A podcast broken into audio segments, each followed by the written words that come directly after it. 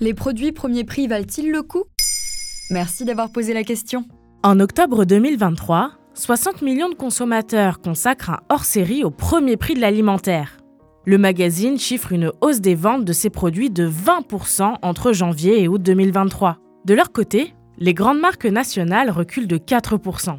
Avec l'inflation qui touche encore l'alimentaire, de nombreux Français délaissent leurs produits préférés pour se tourner vers les premiers prix distributeurs, moins chers et donc considérés comme plus avantageux. Mais ces prix bas sont parfois dus au détriment de la qualité des matières premières. Mais qu'est-ce qu'on appelle premier prix? Il faut faire la distinction entre une marque de distributeur, ou MDD, dite premier prix, comme Top Budget chez Intermarché, EcoPlus chez Leclerc ou Prix Mini chez Super U, et une MDD dite cœur de gamme, qui porte en général le nom de l'enseigne. Les MDD premier prix, ce sont ces produits aux emballages basiques que l'on trouve souvent en bas des rayons.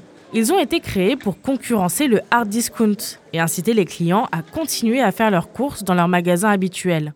Concrètement, comme l'explique la rédactrice en chef de 60 millions de consommateurs, Sophie Kwan, interviewée par France Info, Le kilo de coquillettes sera à 1,28 euros contre 2,5 euros pour une marque nationale par exemple. Le paquet de farine à 0,74 euros contre 1,34 euros pour de la farine de blé de base d'une grande marque. De fait, ces marques sont en moyenne 40 à 50% moins chères que les marques nationales, contre 20 à 30% pour les MDD cœur de gamme. Mais est-ce que les produits sont de bonne qualité? Les produits premier prix bruts, comme les pâtes, la farine, le sucre ou le sel, rivalisent parfaitement avec ceux des grandes marques. Il n'y a donc aucune raison d'acheter plus cher pour ces basiques. Cependant, si l'on se tourne vers la viande, le poisson ou des produits plus transformés comme les desserts par exemple, la conclusion n'est pas la même.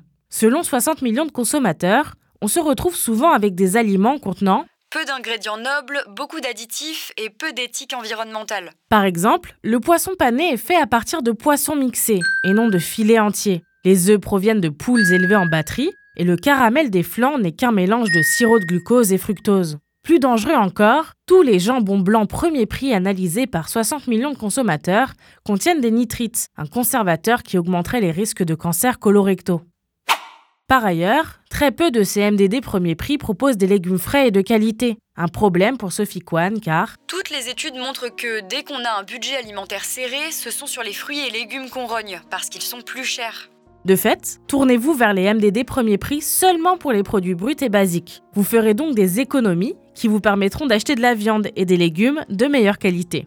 Voilà pourquoi certains produits premier prix valent le coup. Vous souhaitez réagir à cet épisode? C'est possible et ça se passe sur Spotify. Vous pouvez commenter l'épisode et répondre au sondage du jour directement sur l'appli. Maintenant, vous savez, un podcast Bababam Originals écrit et réalisé par Mayel Diallo. Si cet épisode vous a plu, n'hésitez pas à laisser des commentaires ou des étoiles sur vos applis de podcast préférés.